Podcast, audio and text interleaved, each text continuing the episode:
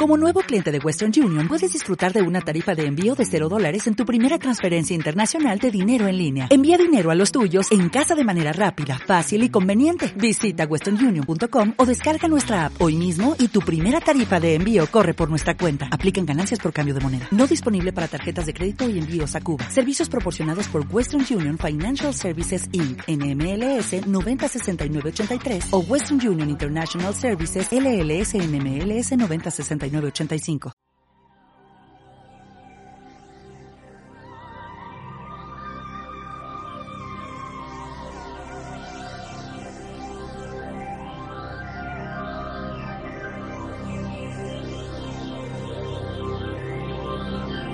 Es el momento de caminar entre el misterio y la imaginación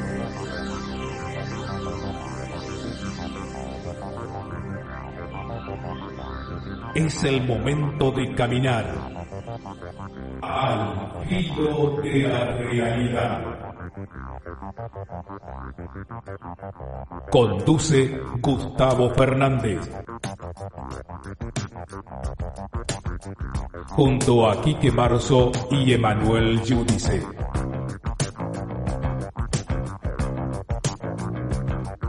Explorando los límites del conocimiento.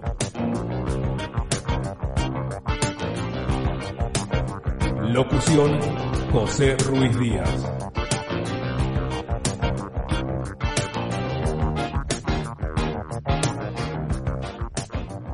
Hola, hola, hola amigos, ¿cómo están ustedes? Soy Gustavo Fernández y aquí estamos nuevamente para compartir al filo de la realidad.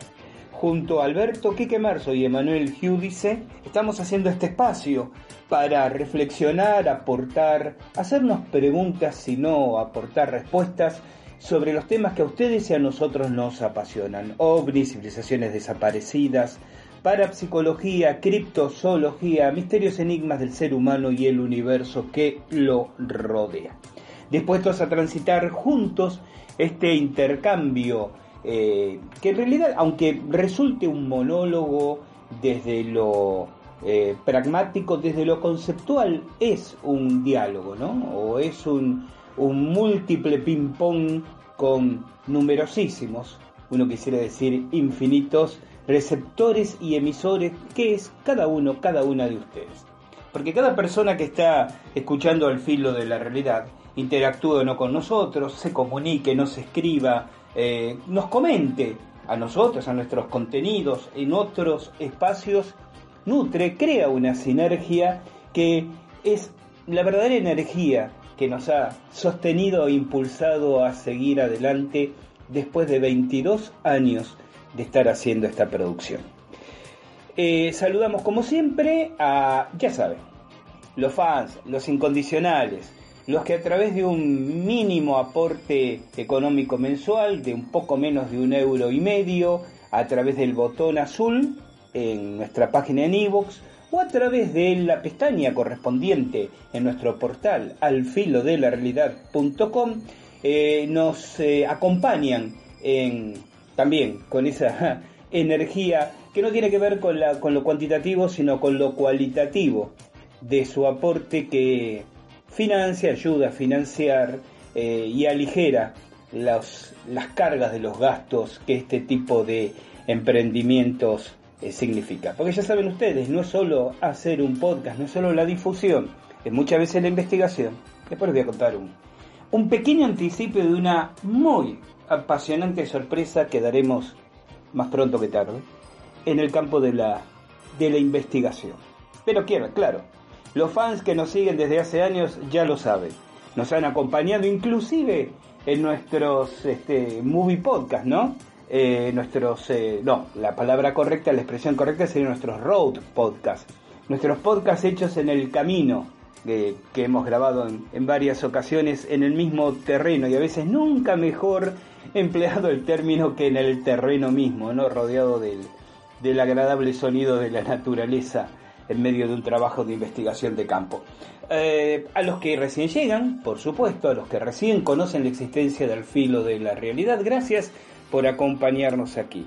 A los oyentes y productores de la radio de la historia y el misterio, de Radio Box, de Texas, de OVNI Radio en Corrientes, República Argentina, que también retransmiten al filo de la realidad. Gracias desde lo profundo del corazón. Bien, vamos a ir entrando en tema. Ustedes eh, recordarán, si escucharon nuestro podcast anterior, que una de las modificaciones que vamos a hacer, y tiene que ver con esto de optimizar el intercambio con ustedes, es que en vez de tomar unos pocos comentarios del último o anteúltimo podcast compartido y responder los comentarios de oyentes, digo, ¿no? Y responderlos eh, públicamente aquí, dejando seguramente fuera a otros y además a quien deja un comentario en un podcast viejo al cual no accedíamos anteriormente, logramos articular un recurso que hace que llegue a nuestro mail todos los comentarios que dejen ustedes en cualquier podcast que se trate, desde el número uno hasta el presente. Con lo cual tomé la decisión de comenzar, por supuesto, con todo el tiempo que mi ritmo de actividades me lo permita, eh, comenzar a responder uno a uno todos esos comentarios, o por lo menos darles el, visto bueno de que, de que fue leído. Eso nos permite ganar espacio aquí, no que, tener que estar ocupando media hora, a veces más, eh, con eh, aportes de otros oyentes que pueden interesar a unos, pero no tiene por qué interesar a otros, es comprensible, eh, y además cometiendo esa cosa un tanto injusta, ¿no? De dejar fuera a quienes aportan su comentario solo porque no fue hecho en el último de ellos. Así que recuerdo que los comentarios los vamos respondiendo en forma personal con paciencia hasta que podamos normalizar esas respuestas. Vamos al tema que nos convoca hoy, ufología revisitada, hechos y personajes sugestivamente olvidados, parte 2. En realidad, lo que, a lo que voy a dedicar nuestro encuentro de hoy es hacer hincapié en un personaje y un evento.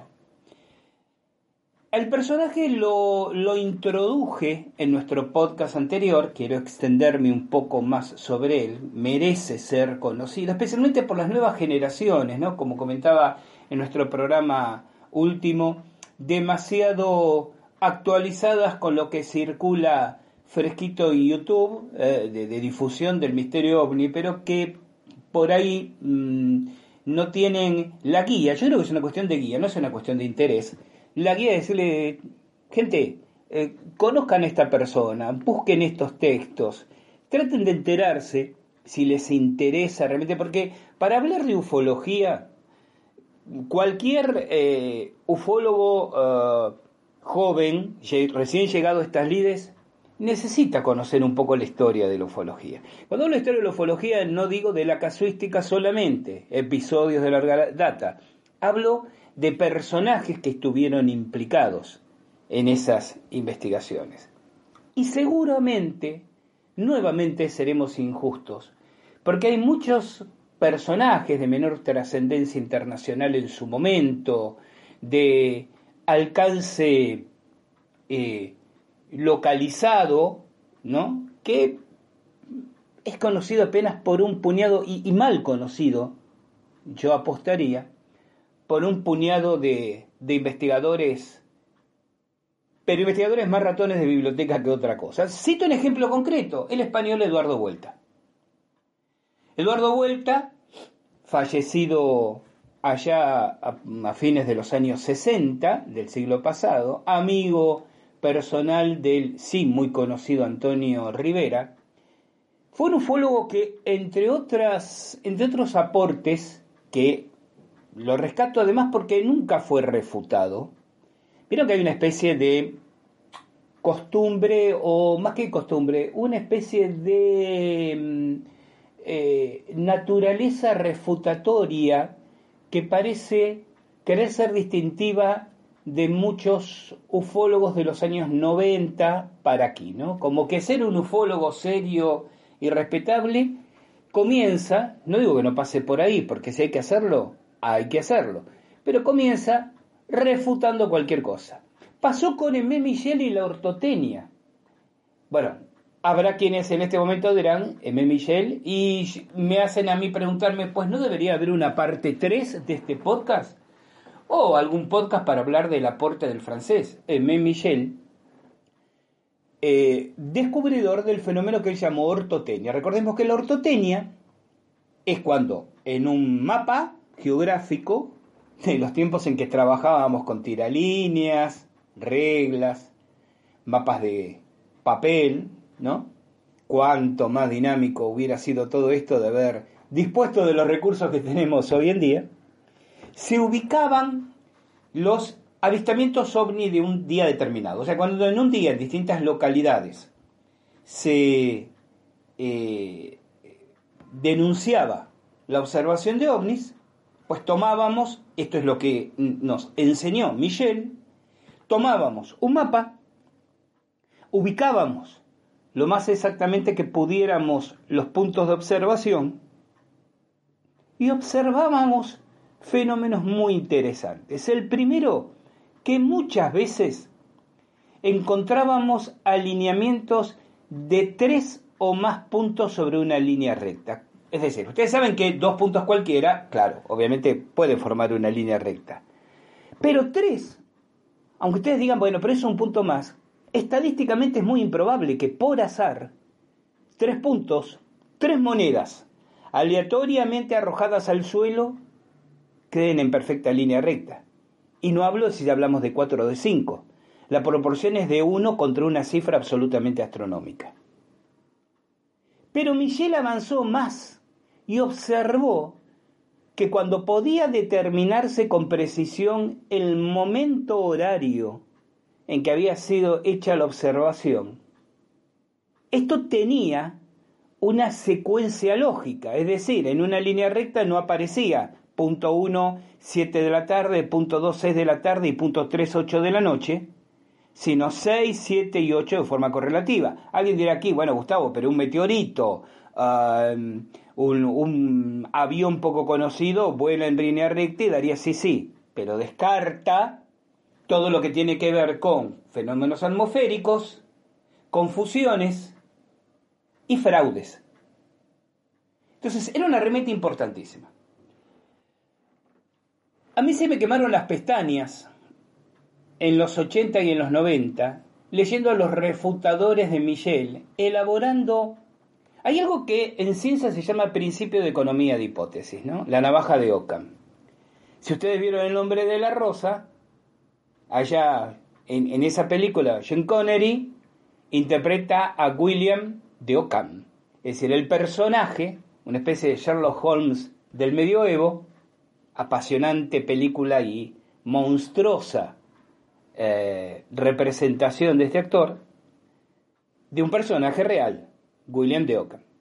¿Qué decía el querido William? Si ustedes tienen varias hipótesis para explicar un fenómeno, comiencen por la más sencilla. Si no agota la totalidad, pasen a la, más, a la que le sigue en complejidad y así sucesivamente. Principio de economía de hipótesis. El punto es que los refutadores de la ortotenia, orto, recto, tenos, tendido, tendido en línea recta, significa la palabra, aunque en Argentina parte de este término tiene otras connotaciones. Bueno, bastante etimológicas, por cierto. Mis compatriotas saben a qué me estoy refiriendo. Em, les decía, eh, esta línea refutatoria de Michel elaboraba abstrusas, complejas y arrastradas de los cabellos especulaciones matemáticas para demostrar que se podía explicar en términos aritméticos y que no sería mucho más que una coincidencia. El punto interesante es que esos refutadores parece que no leyeron con atención a Michel, o si lo hicieron, se hicieron olímpicamente los distraídos. ¿Por qué? Porque Michel menciona que debe respetarse, si uno quiere hacer un trabajo realmente prolijo, profundo, detallista, la secuencia horaria, la que yo mencioné anteriormente. Y estas especulaciones aritméticas no toman en consideración esa secuencia horaria. Pero el tema era demostrar eh, el error de alguien que por otra parte ya en ese momento estaba fallecido y no podía defender sus hipótesis.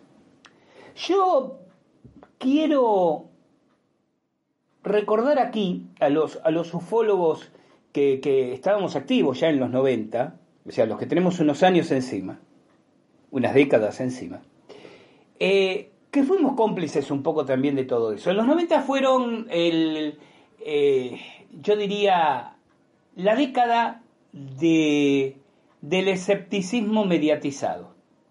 Los escépticos, los, los panrefutadores militantes, como los llamo yo, ¿no? los, los críticos, este, sea dentro del propio terreno de, la ufología o de, fuera. Recuerden que el, el CICOP, el CAIP de Argentina, o sea, todos esos grupos de, de entusiastas este, refutadores eh, se crearon y tuvieron sus 15 minutos de fama precisamente en los 90.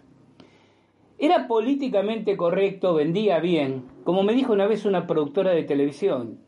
Me decía, Gustavo, eh, comprendo tus investigaciones, pero llevar a alguien a decir que cree en los ovnis o que investiga los ovnis convencidos de que hay una inteligencia ya no es noticia. Lo que es original es llevar a alguien que dice los ovnis no existe y que lucha contra la investigación de esa pavada que llaman ovnis. Más crudo imposible, ¿no? Pero eso imperaba en los 90.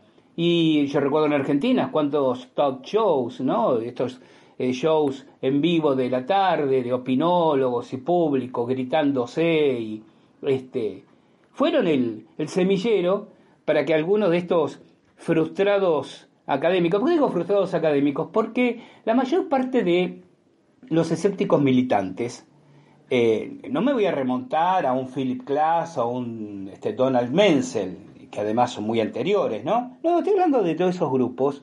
Em, ninguno que yo sepa hizo grandes aportes ni pervivió en, la, en la memoria colectiva como un científico de prosapia y ni siquiera como un comunicador social o un periodista eminente. Sí, pasaron su juventud, su temprana madurez, eh, dedicándose a un tema que les dio espacios en televisión, en revistas, en radio y luego transitaron hacia el crepúsculo sin mayor pena ni gloria.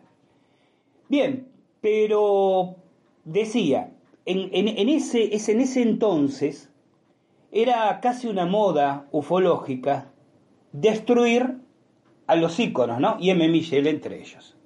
Al punto al punto que todavía uno se encuentra por ahí con comentarios del tipo, bueno, porque como ya está demostrada que la ortotenia era falsa, y yo tomaría del pabellón de las orejas a quien lo dice, lo sentaría en una silla y le dice, ah, sí, bueno, a ver, explícame. Y les ha puesto doble contra sencillo que no tiene la menor idea. Pero se instala, recuerda el concepto del meme, ¿no? Del meme no, del meme de WhatsApp o de, o de Instagram. Hablo del meme como producto de ingeniería social. Es un meme instalado. Entonces esto pasaba con, con M. Michel, pero pasó con muchos otros también. Eduardo Vuelta entre ellos.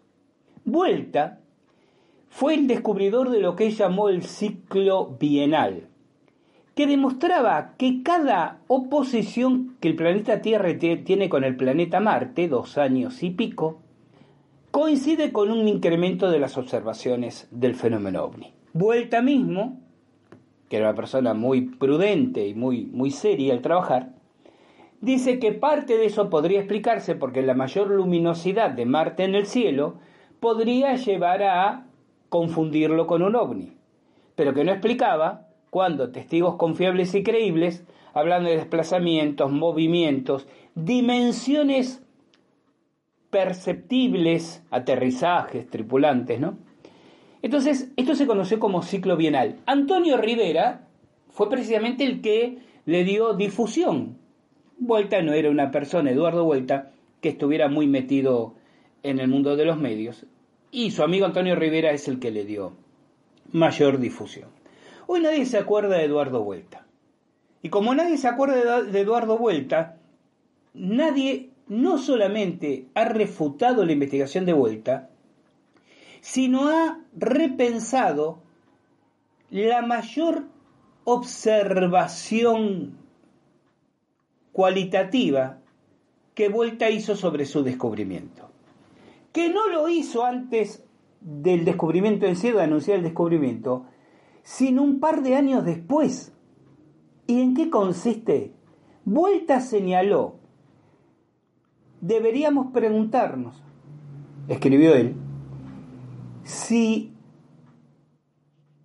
la evidencia de una inteligencia tras el fenómeno no está tanto en el hecho que sus apariciones alcancen un pico en coincidencia con las proximidades Tierra-Marte, sino en el hecho que tras haber anunciado públicamente este descubrimiento dejaron de ocurrir. ¿Entendieron? Vuelta se dio cuenta, el mismo descubridor, que el ciclo bienal, ciclo bienal eh, cumplía, eh, creo que si no me acuerdo, hasta el 67, con exactitud eh, la coincidencia de oleadas ovni, de pico de observaciones ovni con máximas aproximaciones de Marte a la Tierra. Cuando se anuncia, Vuelta lo publica en la prensa local, pero Rivera primero y luego la, camada fuerte de investigadores de ese entonces, M. Michel todavía estaba vivo, Jacques Vallée, Michel Carrouge y, tantos otros, eh, Gordon Creighton en Inglaterra, por ejemplo. Gordon Creighton fue en la Flying Saucer Review eh, el primero en publicar aún antes que en el boletín del CEI de Barcelona, del Centro de Estudios Interplanetarios de Rivera, fue el primero en publicar el trabajo de vuelta. El trabajo de vuelta apareció hasta en, el boletín de la APRO estadounidense, de Jim y Coral Lorenzen, que, a quienes hice referencia en el podcast pasado. Y después se derramó en el público. Pero a partir de lo, del cambio de década, 60-70, ese correlato dejó de ocurrir. Y Vuelta fue el primero que se dio cuenta de esto. Y yo lo imagino en alguna conversación con su amigo Rivera, diciendo, pues fíjate cómo nos están observando, que ahora que advirtieron que nosotros lo descubrimos, cambiaron sus planes de vuelo. Una, digo, juego con la idea de una situación y un comentario de ese tenor.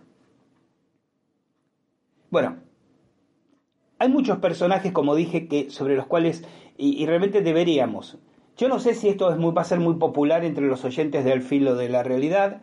No sé si muchos van a decir, esta costumbre me está empezando a aburrir y busco podcasts más este, geniales que me hablen de, de descubrimientos conspirativos de trascendencia, pero creo que deberíamos, cada tanto, dedicar parte de un podcast, aunque fuere, a, rescatar alguno de estos personajes. Bien, otro de estos personajes es James Edward MacDonald. James MacDonald. Lo mencioné, les decía, en nuestro podcast anterior. MacDonald nace el 7 de mayo de 1920 y se suicida el 13 de junio de 1971. Él era físico, eh, profesor de meteorología en la Universidad de Arizona, en Tucson, y además fue una persona que actuó como consultor de organismos públicos y privados en cuestiones de física meteorológica.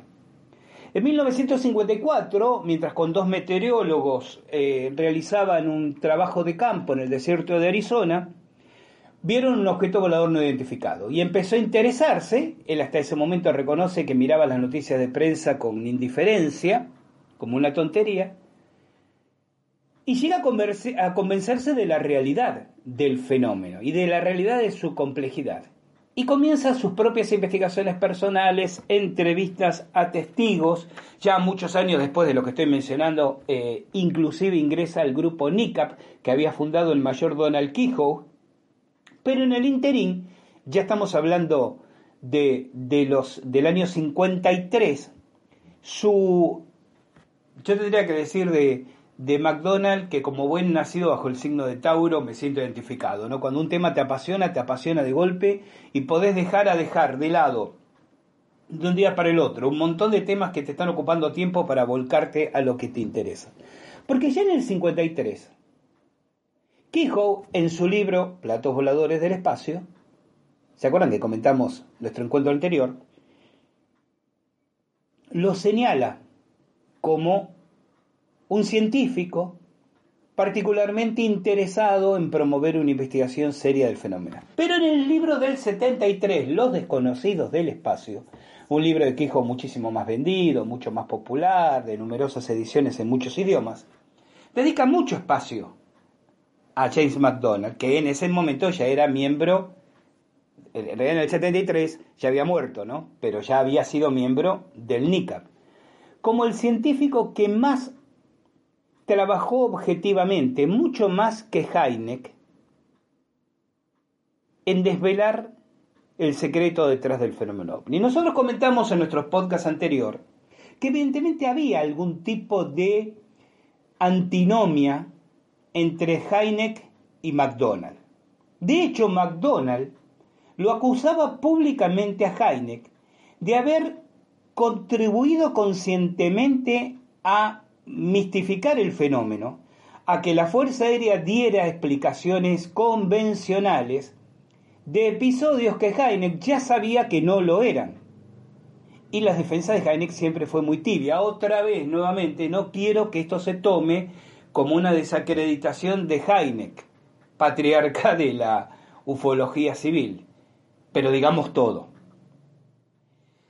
McDonald era muy movedizo. Eh, a mediados de la década de los 60 empezó a ser recibido en ámbitos académicos donde todavía no escuchaban a Heineck. Recuerden que Heineck hasta el final del Blue Book y un poco después siguió siendo funcional a los intereses de la Fuerza Aérea. Y luego, recién en el 71, o 73, perdón, funda el CUFOS y adopta una postura que nunca fue absolutamente conflictiva con la Fuerza Aérea Norteamericana, nunca denunció a la Fuerza Aérea Norteamericana por ocultar información. McDonald's sí lo hacía. Ya cuando el 5 de octubre de 1966 eh, da una conferencia titulada El problema de los ovnis en la Sociedad Meteorológica Estadounidense en Washington, D.C., además de unos aspectos técnicos, donde dice que la investigación debe enfocarse en ese pequeño caso de eh, no desconocidos, critica a la Fuerza Aérea por lo que describe como un manejo inepto de la cuestión de los ovnis. Al año siguiente, la Oficina de Investigación Naval lo contrata a McDonald para que investigue una serie de casos ovni, en la presunción que como físico atmosférico que era, iba a poder explicarlo como nubes de origen desconocido. Cuando no lo hace, le cancelan el contrato. Eh, Recuerden también que en el 66 se crea el proyecto Condon, con este físico Edward, Condon de la Universidad de Boulder, Colorado. Luego quiero hacer un comentario de esto. Eh, siempre se había dicho que Condon era no tenía un criterio formado sobre el tema de los ovnis. Más, apenas creado esa comisión, que trabajó tres años, con un presupuesto anual de, de 100 mil dólares, que en ese momento no eran los 100 mil dólares de hoy en día, claro que está, apenas se crea la comisión Condon, Condon hace apariciones públicas periodísticas burlándose de los testigos. Y fue McDonald el que consigue y publica un memo interno firmado por otro científico en la comisión, Robert Lowe, lo que se conoce como el Memorándum Lowe, que estaba a cargo de las relaciones públicas. En ese memo interno, Lowe, con sus propias palabras, dice, debemos trabajar de forma de transmitir la impresión que estamos investigando este asunto de los ovnis de una manera seria y objetiva. Debemos dar la impresión. Es decir, evidentemente la intención era otra. Y McDonald lo denuncia.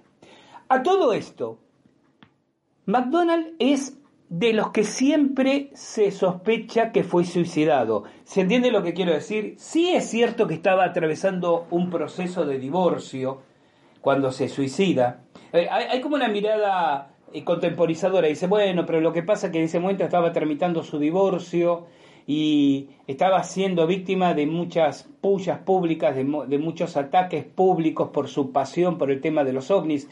A ver, gente, Yo entiendo que lo afectivo le pega a unos de una manera y a otros de otros, pero no todo divorciado en proceso se suicida por eso. No tenía hábitos, era un, era un cuáquero, no bebía, no fumaba y se dedicaba públicamente a los ovnis desde los 50, es decir, esto de los ataques públicos.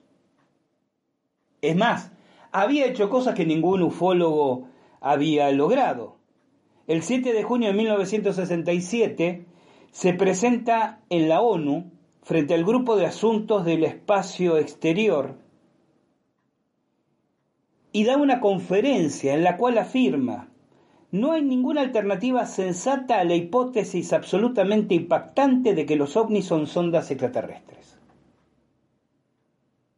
Tenía el apoyo en ese entonces del secretario de las Naciones Unidas, UTANT. Eh, poco tiempo después se presenta ante el Comité de Ciencia y Astronáutica de la Cámara de Representantes del Congreso este, norteamericano, acusando a la comunidad científica de haber este, estado ignorando casualmente como una tontería un asunto de extraordinaria importancia científica.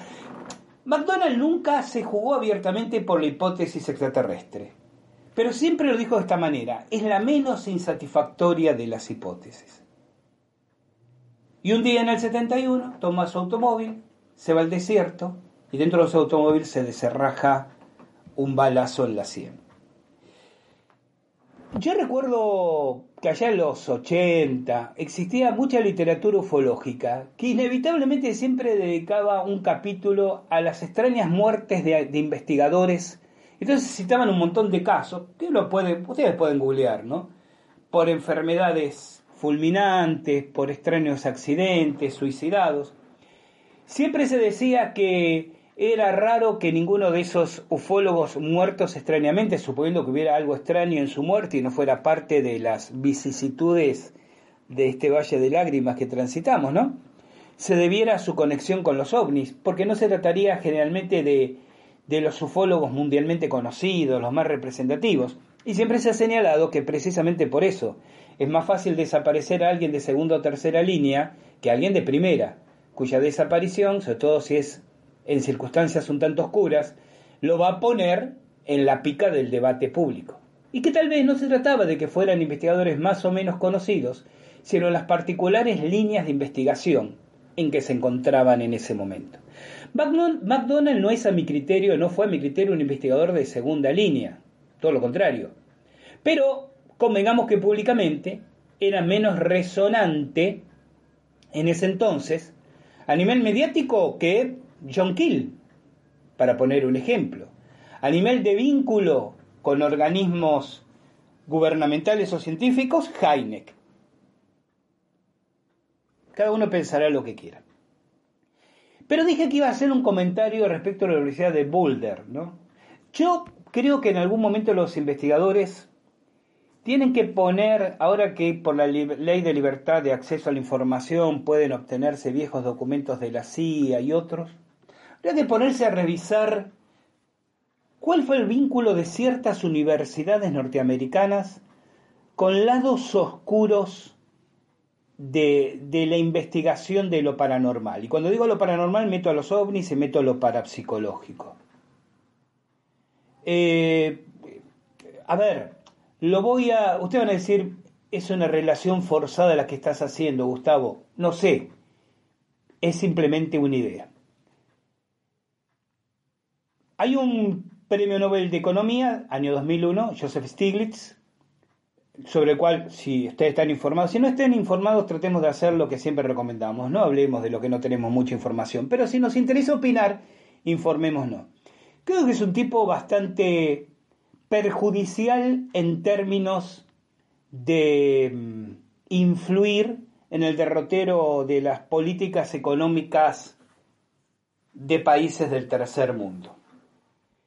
De Stiglitz se ha dicho, no estamos hablando hoy aquí de él, no me voy a extender, que inclusive tendría ciertos vínculos muy particulares con determinados intereses que operan en las sombras, estos que acostumbran a jugar, ya saben ustedes, a dos bandas, ¿no? Que si hay una confrontación, financian ambos lados, porque gane quien gane, siempre van a ganar ellos también. Stiglitz es profesor de la Universidad de Duke, en Carolina del Norte, Estados Unidos. Universidad que todavía tiene que dar explicaciones al mundo científico.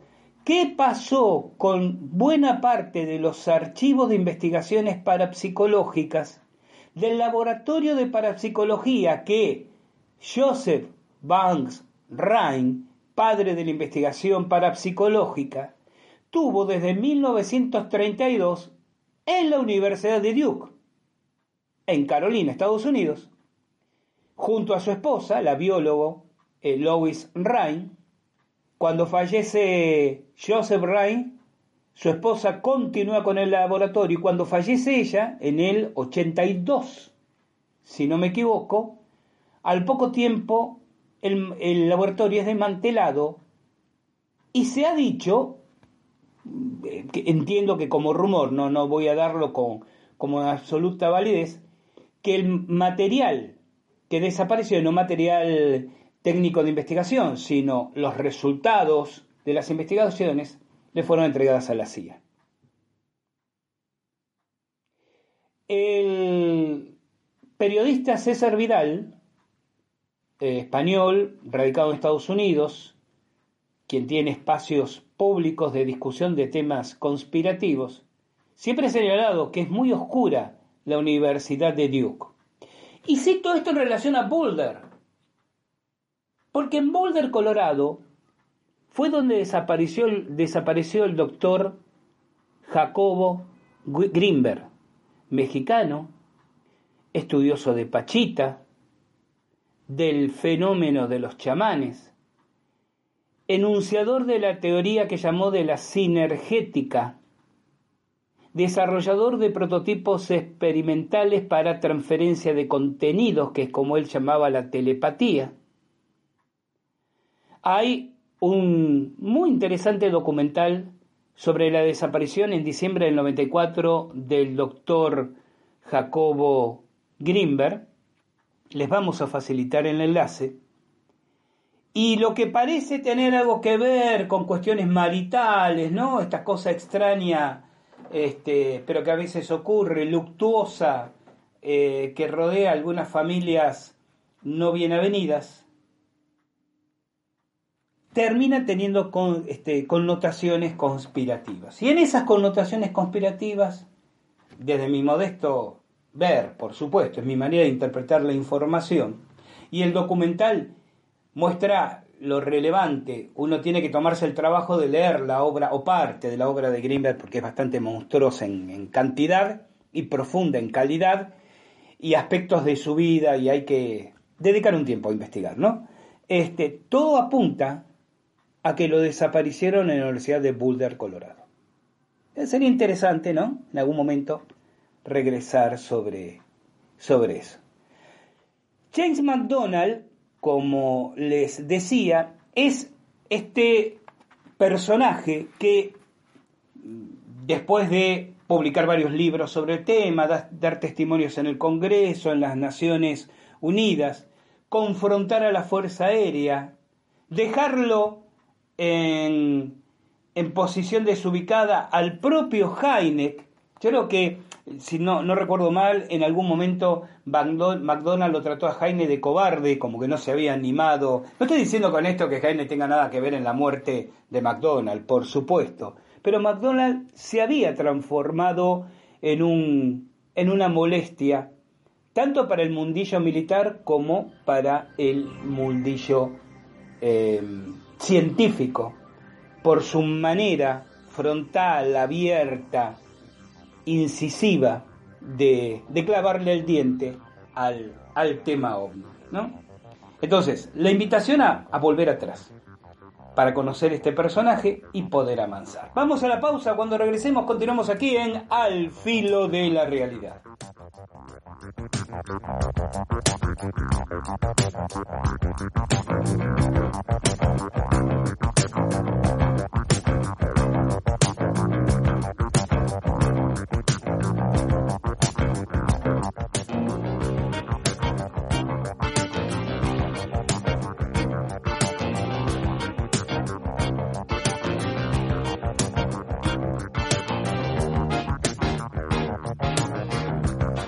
Hola, soy Gustavo Fernández.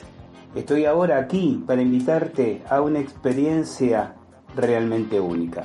Cuatro días acompañándonos a la gente del filo de la realidad y del Instituto Planificador de Encuentros Cercanos a Capilla del Monte y el Uritorco, 24, 25, 26 y 27 de marzo de este 2022. Vamos a realizar una serie de experiencias, algunas vivenciales, subjetivas, otras investigativas, objetivas, en torno al fenómeno ovni, pero también los eventos vinculados a la espiritualidad que desde hace décadas ocurren en ese lugar.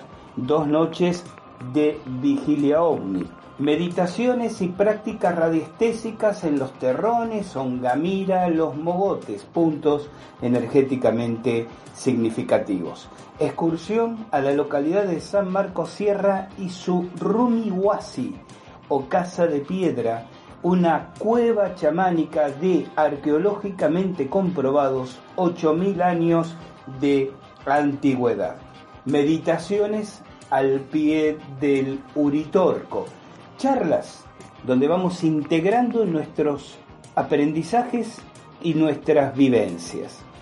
Alojamiento en cómodas instalaciones.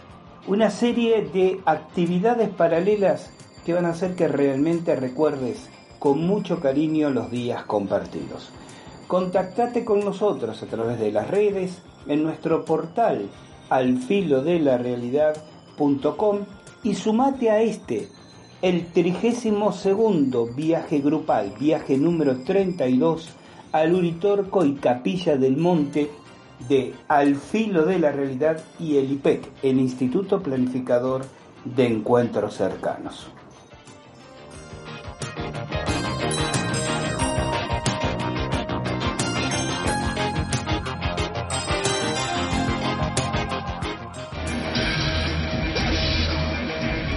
Conoces la pregunta, igual que yo. ¿Qué es Matrix? Es el mundo que han puesto ante tus ojos para que no veas la verdad. Por desgracia nadie se le puede decir lo que Matrix es. Tendrás que verlo por ti mismo. Un micrófono y todos los enigmas. Al filo de la realidad. OVNIs, fenómenos parapsicológicos, conspiraciones, civilizaciones desaparecidas. Los misterios son solo la excusa para pensar mejor. Gustavo Fernández y su equipo te invitan a caminar juntos al filo de la realidad. Búscanos en iVoox. Al filo de la realidad.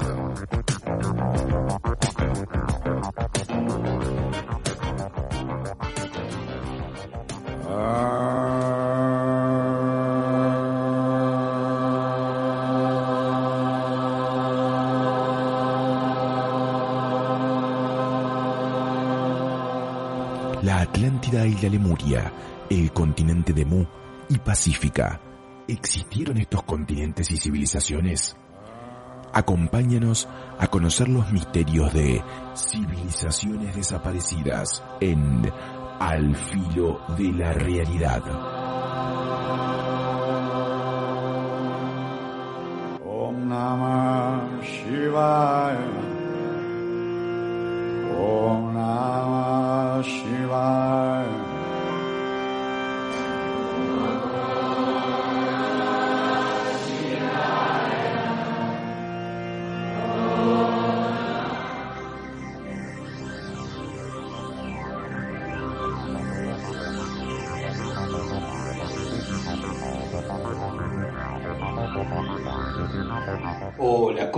Tal vez hace poco tiempo que estás escuchando Al filo de la realidad.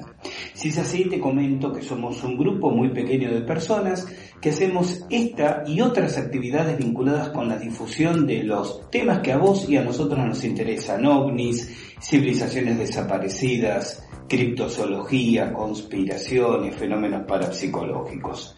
Hacemos esta difusión como una manera de poner en el escenario de los interesados el resultado de las investigaciones que realizamos. Pero no te estoy comentando nada nuevo, nada que no hayas escuchado ya en Al filo de la realidad. Lo que sí te comento es que estas actividades las realizamos absolutamente financiadas con nuestros propios bolsillos. Y si sos uno de los incondicionales, de aquellos que nos vienen escuchando desde hace años, no hay nada nuevo que tenga para decirte porque ya nos conoces. Entonces, a unos y a otros, estoy aquí para pedirles que nos den una mano, para que nos acerquen su colaboración libre, voluntaria. Vas a encontrar por ahí un botón, una tecla de color azul que dice apoyar. Eso nos permitirá contar con una muy, muy pequeña contribución de tu parte, poco más de un euro mensual que sumado en el conjunto de quienes quieran acompañarnos nos va a permitir acelerar investigaciones, pagar determinados análisis técnicos, poder cubrir gastos de viajes que igual seguirán saliendo de nuestros bolsillos, pero desde ese momento de una manera un poco más aliviada. Si a vos te interesa, si a vos te importa el esfuerzo que hacemos, si de alguna manera te suma algo lo que te devolvemos a través de este espacio, apoyarnos. Y vas a tener acceso a un podcast extra mensual como una manera de corresponder, de expresar nuestra gratitud. Gracias por estar ahí.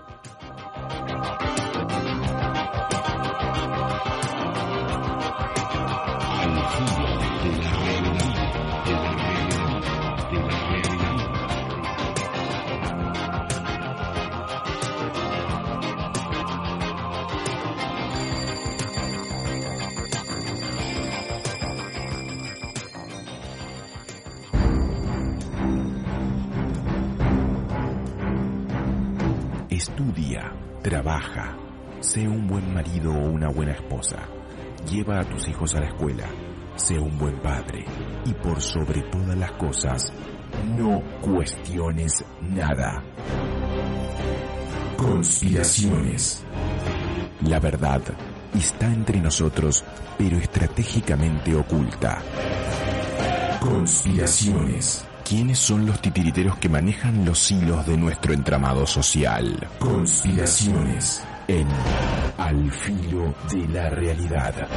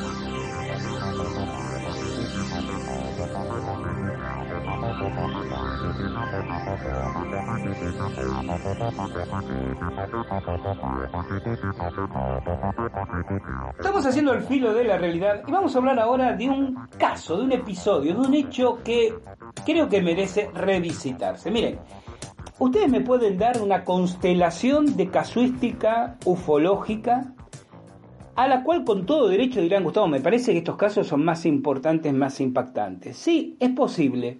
Tal vez mi mirada está de alguna manera matizada, no solo por cierto pequeño localismo eh, tercermundista, sino por la anteojera que te obliga a enfocarte en aquello sobre lo cual realmente puedes llegar a avanzar y entender algo.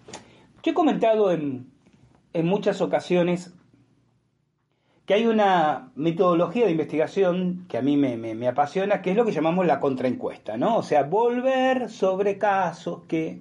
Hay casos, sin más lejos aquí en Argentina, que merecen ser revisitados, aunque se ha conocido muchos de ellos caso Trancas en la provincia de Tucumán, o casos sobre los cuales apenas tenemos fragmentos de información y solo la certeza de que algo ocurrió, como el caso del arroyo Tapalqué, que yo comenté en el podcast anterior. Esos soldados, esos militares, que ante el llamado de vecinos cerca de una base militar de que había una extraña luz cerca de un arroyo, van y se encuentran con un objeto posado y tres altos seres con vestimenta brillante, y cuando abren fuego, sin ningún efecto, los seres levantan sus manos con unas esferas luminosas y de ellas parten unos haces lumínicos coherentes que impactan en los militares, provocándole un estado de parálisis, de desgano, de anomia mental. Los seres suben al objeto, el objeto se va y después recuperan su, su motricidad y discernimiento. Bueno, ese caso es realmente apasionante, pero el entonces teniente coronel a cargo de la guarnición, Luis Máximo Premoli, impuso y ordenó y acudió a todos los medios posibles para imponer un absoluto secreto de sumario sobre, sobre el mismo, ¿no?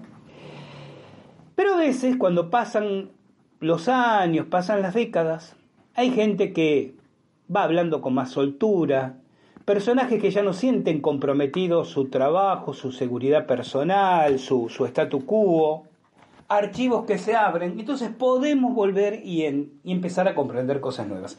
Les dije en la, en la apertura del programa que les iba a hacer un pequeño anticipo. Es pequeño y es ambiguo, me lo sabrán disculpar, pero tiene que ver con un caso. Si me creen si les digo que tengo que morderme la lengua para no hablar de más, ustedes confíen y créanme con un caso del cual hemos hablado aquí, en podcast y en artículo, y que conocemos como el caso de las primas muertas en la bañera. No digo más. Busquen ese podcast, busquen ese artículo, Muerte desde el más allá, donde yo describo el caso, que ocurrió en Buenos Aires, Argentina, hará unos 27, 28 años. Eh, un poco más también.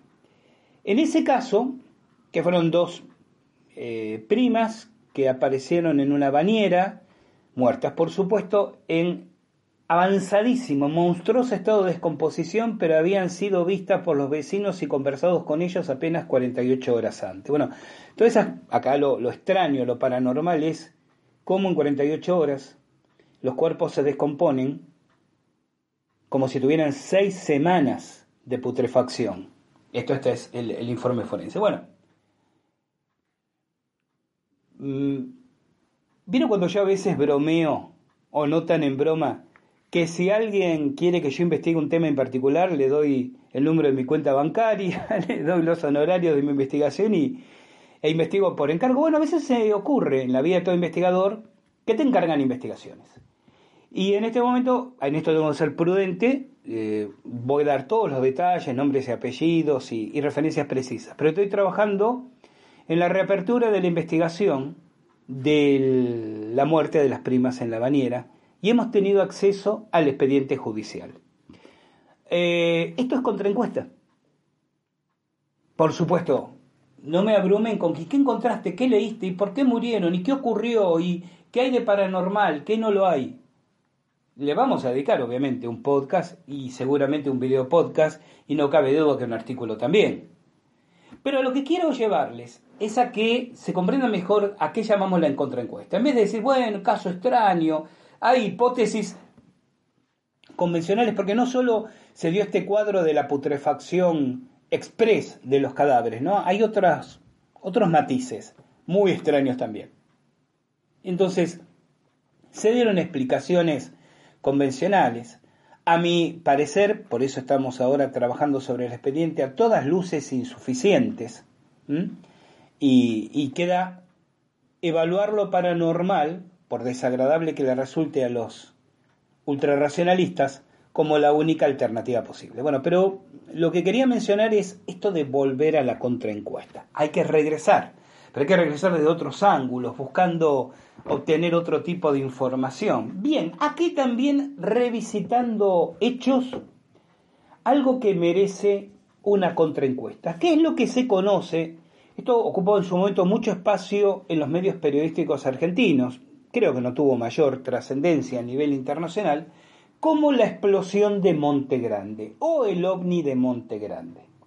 26 de septiembre del 2011, en el eh, partido Esteban Echeverría con Urbano Bonaerense, Gran Buenos Aires, sobre el barrio El Saizar, o en el barrio El Saizar, a las 2.19 de la madrugada se produce una tremenda explosión que destruye tres viviendas, un local, mata a una persona, una señora peruana, Silvia Espinosa, de 43 años, que era, estaba de visita, había venido de Perú y estaba viviendo en una de las casas destruidas, y deja ocho heridos, dos de ellos muy graves. Eh, voy a empezar por atrás.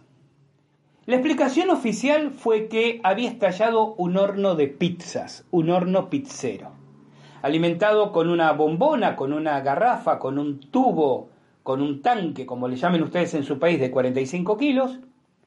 Se habría producido eh, una acumulación de gas dentro del horno que tal vez al tratar a alguien de encenderlo, algunos dicen esta propia mujer que murió, voló todo por los aires. El tema es que si ustedes buscan, ustedes, a ver, algunos dirán que ya conocen el tema, bueno, Gustavo, el caso es muy raro, pero de ovni, hay casos ovni mucho más. Si ustedes piensan el ovni en medio del campo oscuro, un platillo que desciende con un sonido, con un silbido y seres, sí, seguro hay casos de ese, de ese tipo. Pero este caso a mí me resulta apasionante por dos o tres razones. Por tres, pero voy a comenzar ahora mencionando dos. Uno, la proximidad física ocurre en una zona densa, absolutamente urbanizada. Dos, la intervención de las autoridades y cómo procedieron. Después les digo la tercera. Entonces se produce esta explosión y los medios periodísticos de la Ciudad de Buenos Aires obviamente se abalanzan sobre el lugar a primeras horas de la mañana.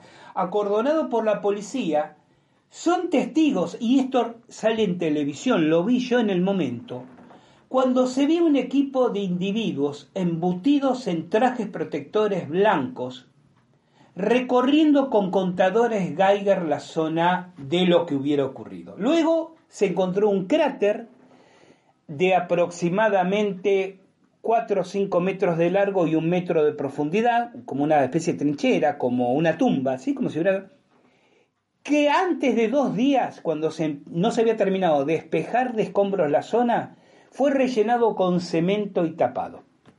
La explicación oficial, explosión de gas. Los investigadores, aquí hay que citar, mm, bueno, varios investigadores, pero tres en particular, Andrea Simondini, Pablo Wankraut y Luis Brusa, elaboraron otras teorías. Wankraut está convencido de que es un ovni y creo que le asiste razón, porque algo cayó del cielo, en el viejo, el título de un antiguo libro sobre ovnis, algo cayó del cielo, y hasta tanto no se sepa que ese es un ovni. A mí me apasiona por ese lado, ¿no? El grupo de Andrea y Andrea Simondini y Luis Brusa se sesga más para la hipótesis de un misil. No muy lejos se encuentra el aeropuerto internacional de Seiza.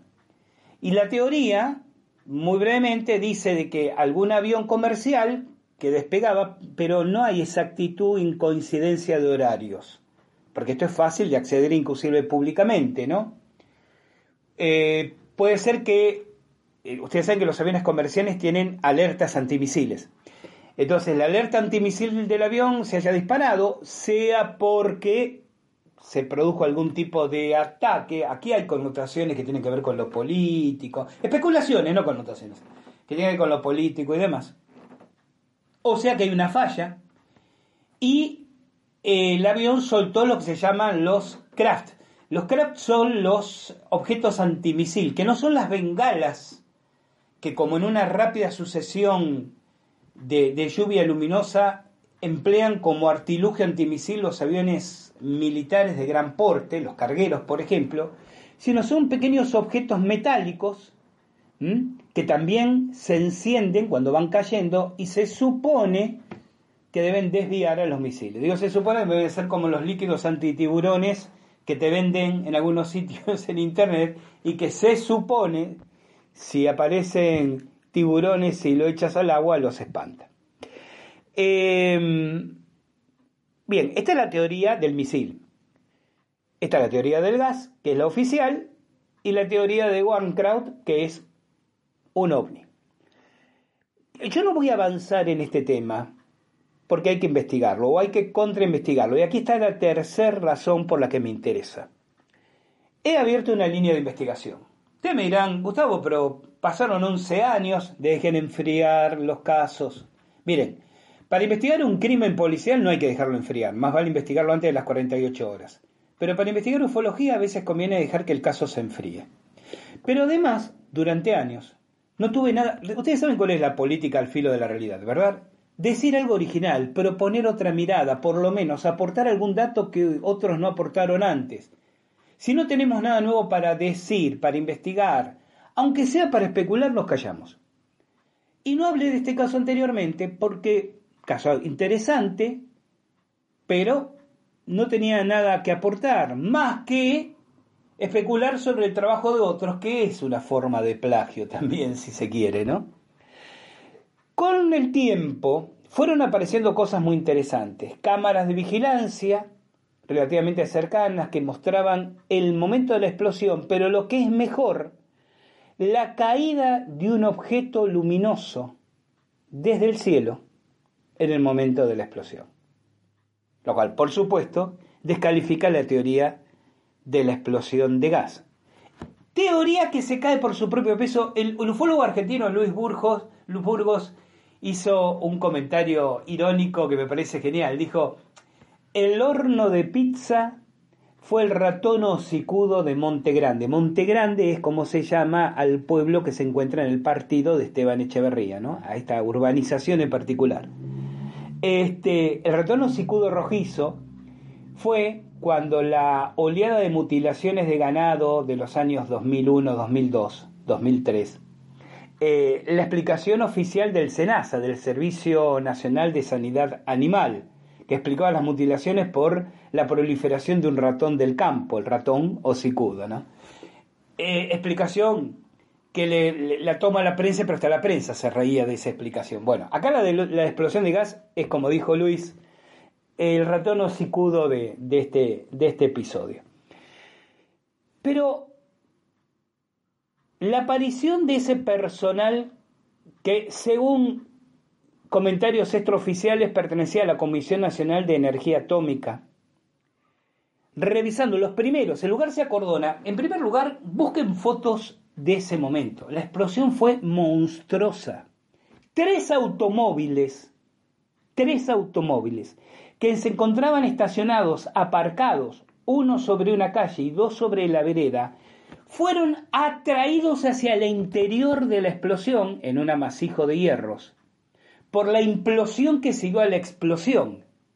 Se comprende decir, la explosión fue tan atroz que vació de aire su diámetro y arrastró hacia el interior muchísimo escombro y tres automóviles.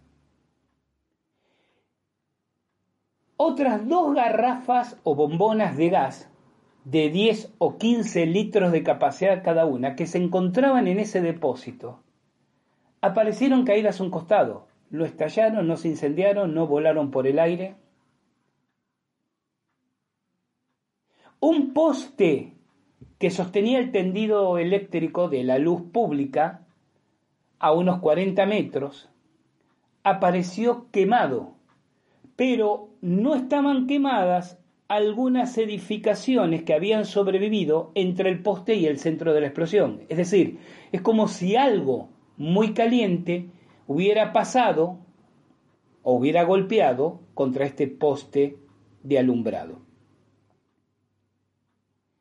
El intendente de Esteban Echeverría, que sigue siendo un prominente político hoy en día, Fernando Gray, aparece y le dice a los periodistas no tener idea que había ocurrido, no tener nada que declarar, pero les dice, ustedes nunca sabrán lo que pasó aquí. A ver, si yo no sé, no tengo idea de lo que pasó, aquí la afirmación, pero ustedes no lo van a saber. Bien, llega la Comisión Nacional de Energía Atómica, Presuponemos que era la Comisión Nacional de Energía Atómica, podría no haberlo sido. Una vez que hay seguridad de que no hay rastro radiactivo, ingresan los peritos militares y recién luego se permite a la fiscal Andrea Nicoletti, Nicoletti revestía entonces en la unidad fiscal eh, número 1, número 6, perdón, de Lomas de Zamora, provincia de Buenos Aires, por jurisdicción, le toca intervenir el caso. Recién entonces puede la fiscal acceder a la zona del desastre y ordenar, en tercer lugar, la intervención de los peritos judiciales. Como les decía anteriormente, había testimonios de testigos. Los testigos dicen, hablan de dos cosas. Uno de que escuchaban raros ruidos sobre los techos antes de la explosión.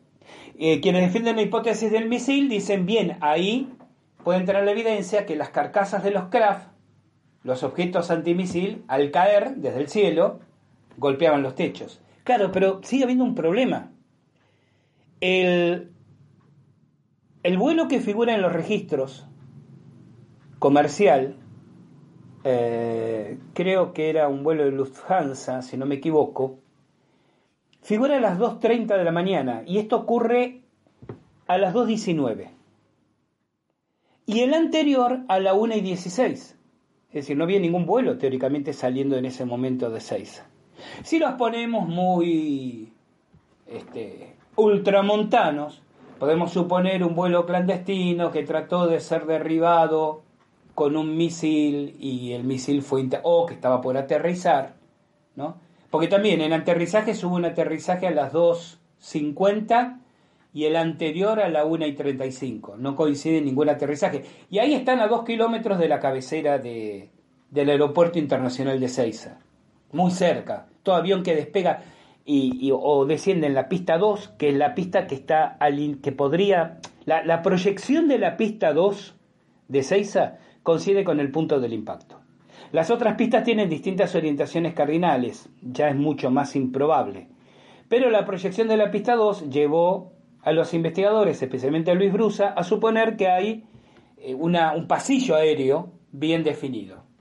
Pero no tenemos el avión que presuntamente fue atacado cuando ascendía o cuando descendía, que es más fácil evadir el misil en descenso que en el ascenso. En ascenso, si fue un misil, no hubiera podido evadirlo. Pero es muy especulativo. La filmación que muestra un objeto cayendo del cielo hace pensar quizás en un meteorito, porque cae desde, desde el cenit en 45 grados, pero a muy poca velocidad para ser un meteorito. Seguimos teniendo un ovni. Hay otras especulaciones, además de la presuntamente extraterrestre. ¿Por qué digo presuntamente extraterrestre? Bueno, porque una teoría que se planteó es que podría haber sido un Foo Fighter, ¿no? O una canopla, término que de Sixto Pascual para aquí se ha hecho muy popular en el ambiente ufológico. Pero es una especulación porque no hay ninguna evidencia. Quizás la única que podría jugar un poco a favor es esta de la filmación que recién les comenté. Hay quienes hablaron de un micro agujero negro por el efecto de implosión si ustedes me preguntan, ¿se encontraron otros em, vestigios?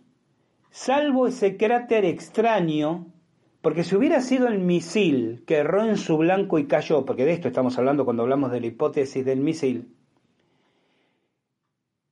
se hubiera encontrado más evidencias de un arma y además el cráter hubiera sido circular el ángulo para que un cráter sea alargado con esas medidas sería demasiado bajo, la propia naturaleza de las edificaciones en el lugar no lo hubieran permitido. Pero insisto, busquen fotos del momento porque es realmente monstruoso.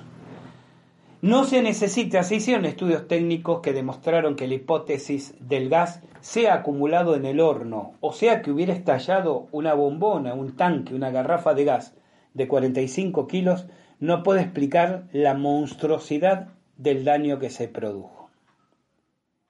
Pero queda esto del objeto a una, con comportamiento meteorítico pero a una velocidad impropia de meteorito que cayó del cielo. Y es más, son Andrea Simondini y Luis Brusa quienes señalan dos cosas interesantes. Primero que hubo dos explosiones. Hubo una explosión aparentemente en el aire a las 2 y 17, dos minutos antes, porque mucha gente del barrio la escuchó, y después la explosión de las 2.19 que provoca este desastre. Y lo segundo, que hubo gente que días anteriores habían fotografiado objetos luminosos en el cielo sobre la zona, y que no eran aviones de la cercana línea Ezeiza.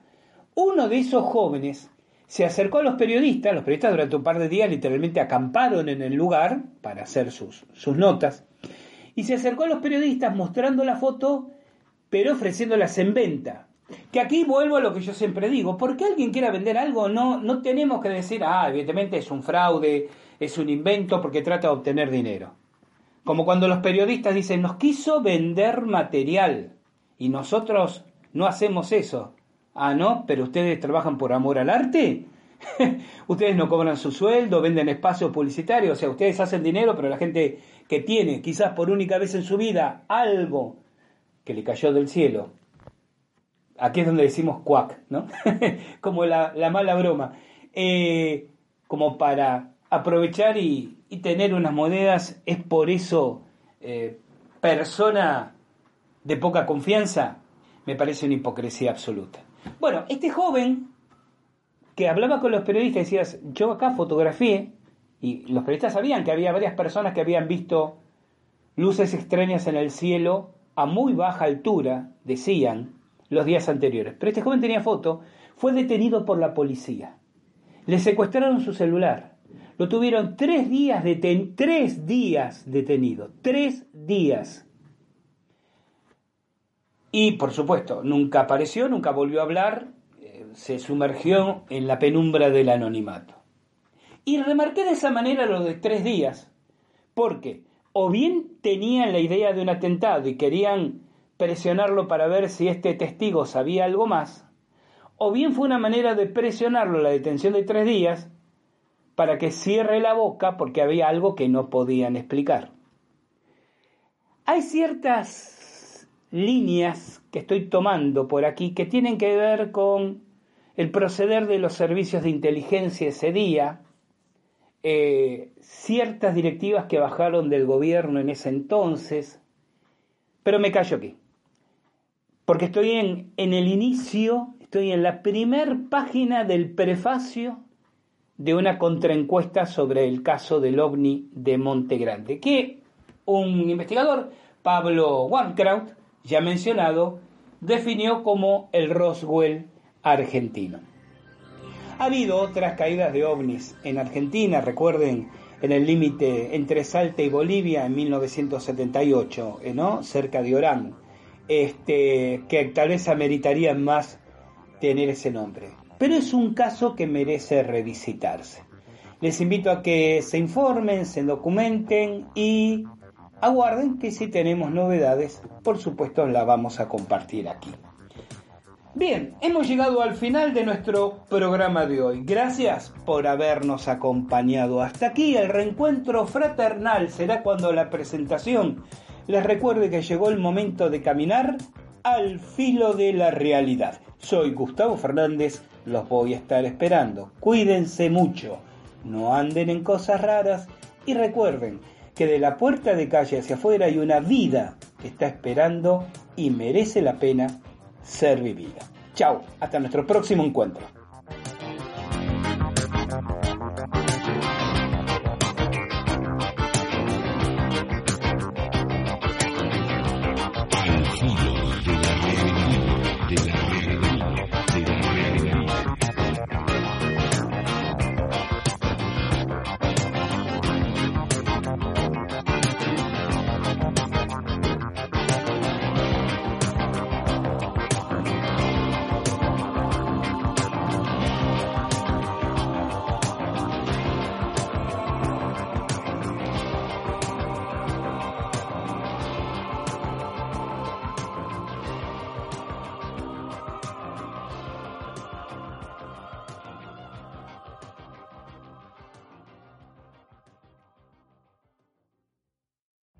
Every day, we rise, challenging ourselves to work for what we believe in.